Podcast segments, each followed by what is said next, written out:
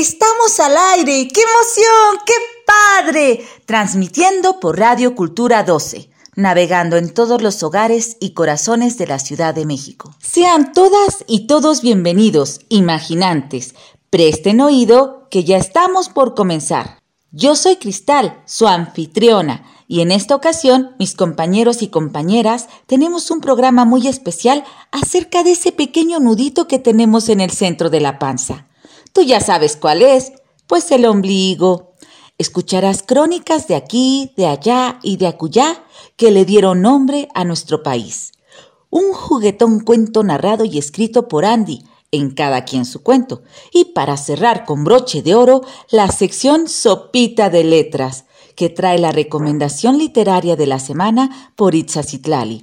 Y claro, no podía faltar nuestra cantante favorita, Tere, que del cuento al canto nos ambienta con toda la diversión. ¡Ay, esto está por comenzar! ¿Listos? Imaginación al poder. ¡Empezamos!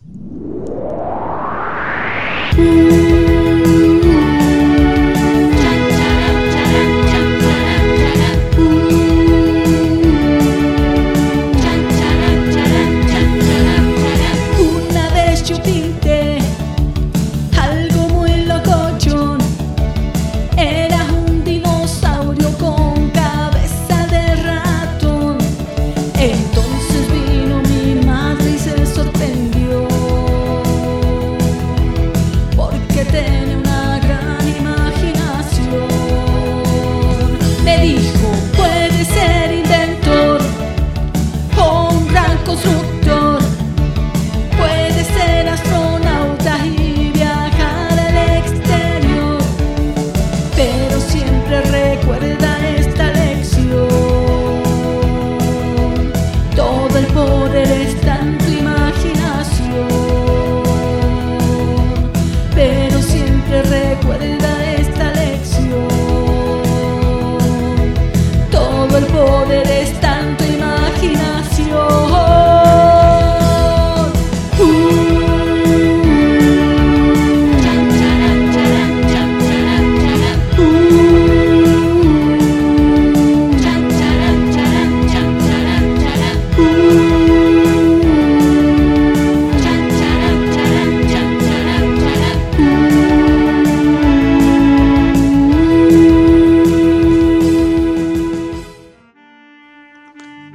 Imaginación al Poder, Laboratorio de Arte para la Infancia. Presenta... Todo cabe en un ombligo sabiéndolo descubrir. ¿Sabías que la palabra México significa en el ombligo de la luna? Mestli significa luna y Xictli significa centro. Se le llamó así porque los contornos de los lagos que contenían a Tenochtitlán, el centro de la cultura azteca de donde viene la palabra México, formaban la figura de un conejo. En esta ocasión vamos a conocer dos mitos mexicanos de gran simbolismo y belleza. El conejo en la luna y el nacimiento de la serpiente emplumada.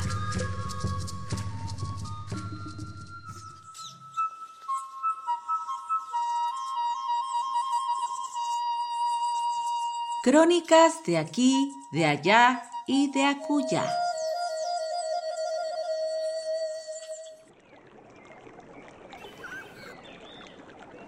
Cuenta la leyenda de que Quetzalcoatl era un hombre blanco, de cabellos rubios, con ojos azules y barbado. Destacaba por su inteligencia y su dominio de las ciencias y las artes. Él enseñó a los toltecas el arte de labrar objetos en metales preciosos y hacer vasijas de barro decoradas con pinturas. Con el tiempo se convirtió en su rey, el señor del Toayán. A diferencia de los dioses antiguos, Quetzalcoatl rechazó los sacrificios humanos.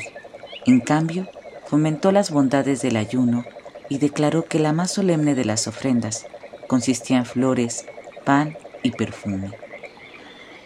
Pero los antiguos dioses, enojados por sus rituales sin sacrificios, planearon derrocar a Quetzalcoatl y le tendieron una trampa. Huitzilopochtli, el dios de la guerra, encomendó a Tezcatlipoca que fuera al mundo y humillara a Quetzalcoatl.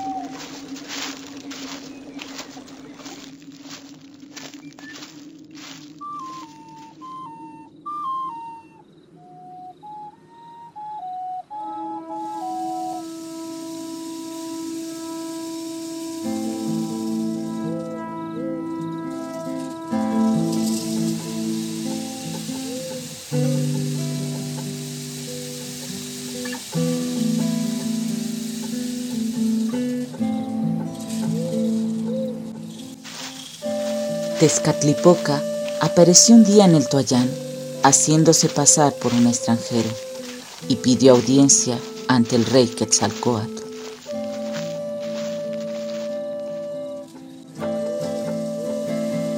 Lo hizo comer carne humana oculta en los panecillos del banquete y lo embriagó con pulque. Al despertar, Quetzalcoatl comprendió la burla de la que había sido víctima y avergonzado abandonó el Toayán. Vagó por muchos lugares del mundo, pero en su andar fue enseñando a los hombres todas las bellas artes. Hasta que una noche se sintió desvanecerse de cansancio y hambre por haber caminado durante varios días. Ya sin provisiones, se sentó a la orilla del lago a observar la luz de la luna.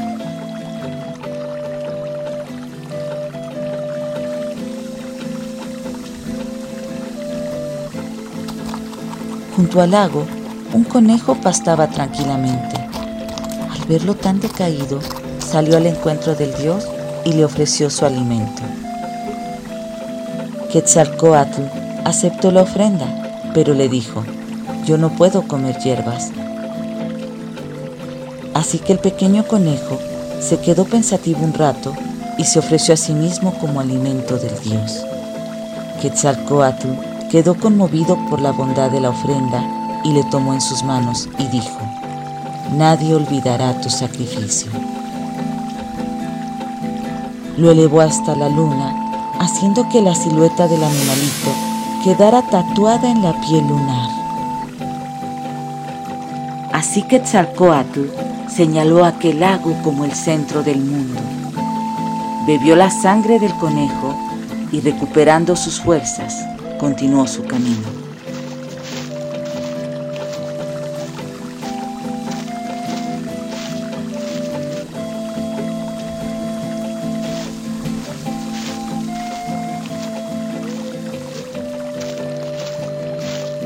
Sin embargo, el dios, avergonzado por el festín que había ingerido en el Toayán, decidió reparar su error metiéndose a sí mismo en una hoguera de fuego donde ardió hasta convertirse en ceniza.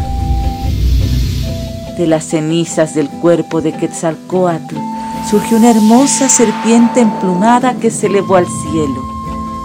De este modo Quetzalcoatl regresó al mundo de los dioses y se convirtió en una de las deidades más importantes de todos los pueblos mesoamericanos.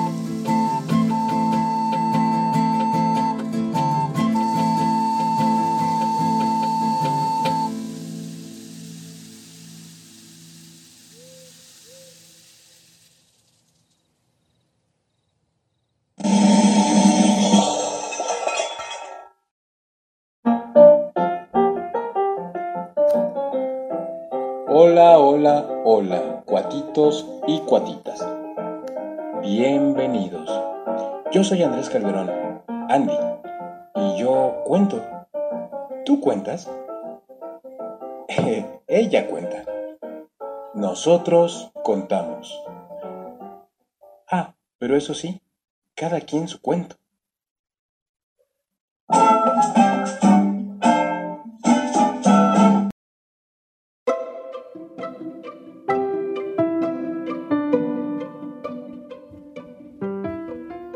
Un ombligo solitario. El ombligo miró hacia abajo y pudo ver sin mucho trabajo dos piernas, dos rodillas y dos pies. Todo estaba en pares, lo cual despertó su interés. El dueño era uno solo, un simpático niño sambo y juguetón, el pequeño Polito Polo. Después miró también a izquierda y a derecha, y entre más miraba, más crecía la sospecha, pues más pares de todo había, dos brazos, dos codos y dos manos. Esto era más extraño y raro de lo que al principio creía. Pero su sorpresa fue mayor cuando al mirar hacia arriba descubrió con estupor dos ojos, dos orejas, dos mejillas y dos cejas. Una boca sí, pero con dos labios. Una nariz sí, pero con dos fosas nasales. Y la cosa se puso peor cuando vio que era más o menos lo mismo con los animales. Por primera vez se sentía solo el ombligo de Polo, sin un cómplice, un amigo que le quisiera tal como debe sentirse un pez solo en el agua dentro de una pecera.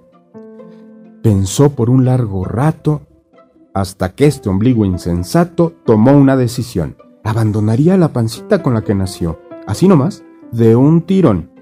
Seguro estaba de que en algún lugar, tarde que temprano, encontraría su par. Caminó y caminó hasta que al fin, bajo los rayos del sol y sobre una piedra, a una lagartija cantando encontró. Lagartija paseadora, llévame contigo al frente, quiero recorrer todita toda esa tierra caliente. Ay, ay, ay, ay, ay, ay. Buenos días, señora, le dijo a la trovadora. Soy un ombligo sin par. Si me permitiera ver su panza, tal vez ahí tenga usted uno igual. ¿Qué dices, muchacho atrevido? Yo no tengo ombligo. No estuve en la panza de mi madre, yo nací de un lindo huevo. Así que shu, shu, busca en otro lado y no molestes de nuevo. Ombliguito siguió por una estrecha vereda, y más adelante, dentro de un corral comiendo pasto, estaba Cachito, la becerra. Buenos días, dijo de nuevo con dulzura. Interrumpo su pastura. Soy un ombligo sin par. Si me permitiera ver su panza, tal vez ahí tenga usted uno igual. Mm. Eso no lo creo posible, amiguito fuereño. El mío es mucho más grande y tú eres muy pequeño. Pero anda, que al pie de aquella ladera encontrarás una granja y en su interior un chiquero. No te quedes ahí parado, muchachito. Ve y pregunta si tiene lo que buscas a Roberto, el buen chanchito. Entre caminando y rodando, llegó Ombliguito a esa ladera. A Roberto encontró, abriéndose paso por todo aquel fango, claro está, pues no podría ser de otra manera. Buenos días, presento. Espero que tú, amigo Roberto, puedas darme información soy un ombligo sin par. Si me permitieras ver tu panza, tal vez ahí tengas tú uno igual. No quiero ser grosero, pero a mi ombligo yo casi no lo veo. Además, siempre está mugroso y feo. ¿Qué se puede esperar viviendo en un cochinero? A un costado, echado en el prado, todo había escuchado mudo, pero muy atento, Cuco, el perro lanudo. A mí ni me vean. ¡Uf! dijo por fin. Tú eres un ombliguito muy hundido, y el mío, mira nomás, qué saltón está. ¡Uf! Y así, casi de noche, lleno de fango y derrotado, Ombliguito decidió regresar a su panza donde el pequeño Polo ya lo esperaba con cara de muy enfadado. La verdad estaba preocupado. Se metía el dedo en la nariz y las orejas, pero no, no era igual. No salía mugre ni pelusas y extrañaba mucho ese olor particular. Ombliguito se acomodó de nuevo en esa pancita. Y muy a tiempo, ya que se acercaba la hora del baño, lo supo porque una voz decía, Uy, mijito, cuánta mugrecita. Al rato, el agua caliente sentía y hacía en él un charquito. Sin embargo, seguía sintiéndose muy triste y muy solito. De pronto, bom bom, Bom, bom, bom, bom. Oye, amigo, mira hacia arriba. Soy el corazón. Acá, acá, que entre las costillas estoy. Hola, yo corazón. Todo conocía. Rara vez viro hacia adentro. Pero dígame, por cierto, ¿dónde está su compañero? No, no, amiguito. No todos tenemos a alguien que a nosotros sea igualito. ¿Tú? Pues no. Ser único no es malo. Al contrario, ya lo he dicho yo antes, en pares o en nones, ¿qué más da? Todos somos importantes. ¿De verdad usted, usted así lo cree? Pero, pero que por supuesto que sí, chico. Tú eres único y no tienes par, ni en humano, ni en cosa, ni en animal. Deberías de sentirte muy afortunado, pues en el mundo no hay, escúchalo bien, que en el mundo no hay un ombligo a otro igual. Cuento y narración por Andrés Calderón.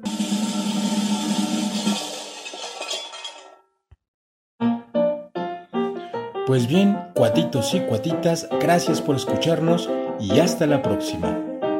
Porque todos contamos, pero cada quien su cuento.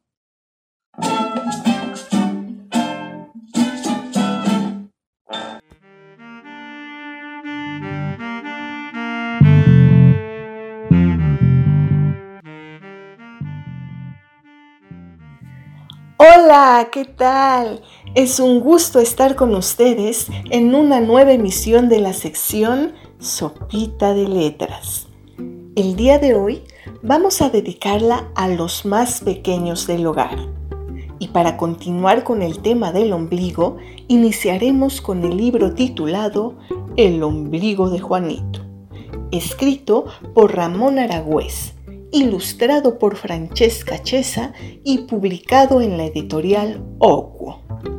Aquí conoceremos la historia de un chiquitín llamado nada más y nada menos que... Bien, lo recordaste.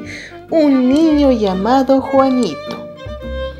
Este era un día muy especial, pues Juanito cumplía exactamente cuatro años con cuatro meses y cuatro días. Así que puso mucho empeño a la hora del baño.